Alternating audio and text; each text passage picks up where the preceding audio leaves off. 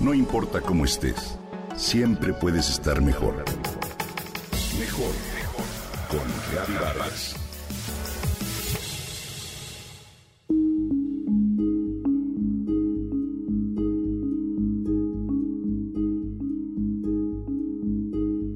Qué pesadez se siente al leer o escuchar la frase, no hay nada más importante que encuentres tu verdadero propósito en la vida, en especial cuando no lo tienes claro.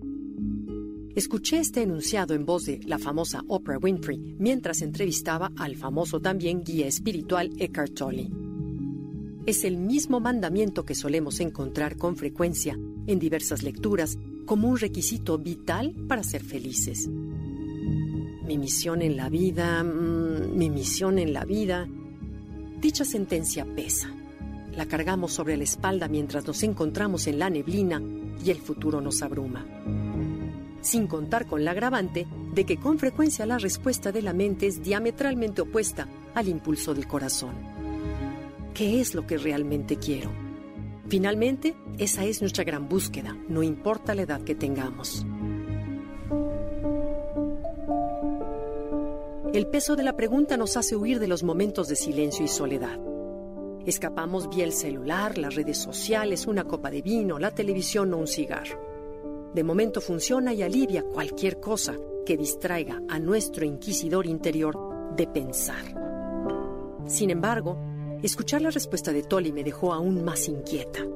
Sí, está bien hacerse la pregunta de qué quiero de la vida, pero la pregunta que sería aún más importante hacernos es, ¿qué es lo que la vida quiere de mí? ¿Qué tiene guardado para mí? Por eso los momentos de silencio son importantes, así como el valor para ser oídos sordos a lo que otros quieren o esperan de nosotros. Lo único que importa es lo que nos dice el corazón.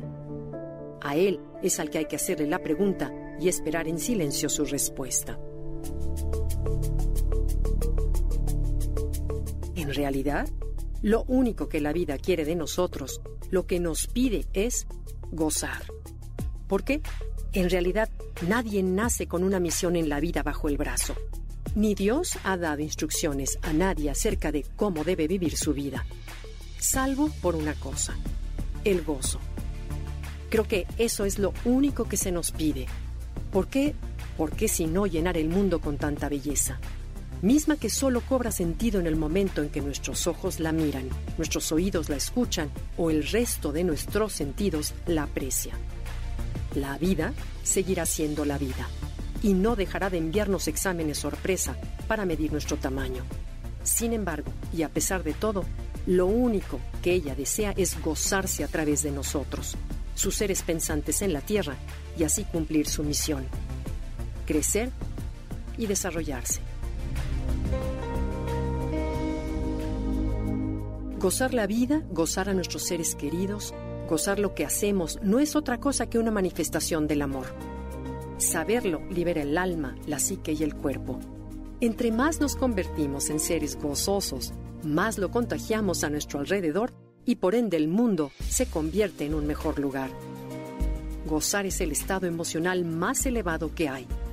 Es la meta más alta por alcanzar como misión en la vida. Así que la respuesta sobre nuestra misión en la vida nos lleva a plantearnos la verdadera pregunta. ¿Qué es lo que más gozo hacer? Para luego hacerlo. Eso, como diría Tolly, es lo que la vida pide de nosotros, es gozar.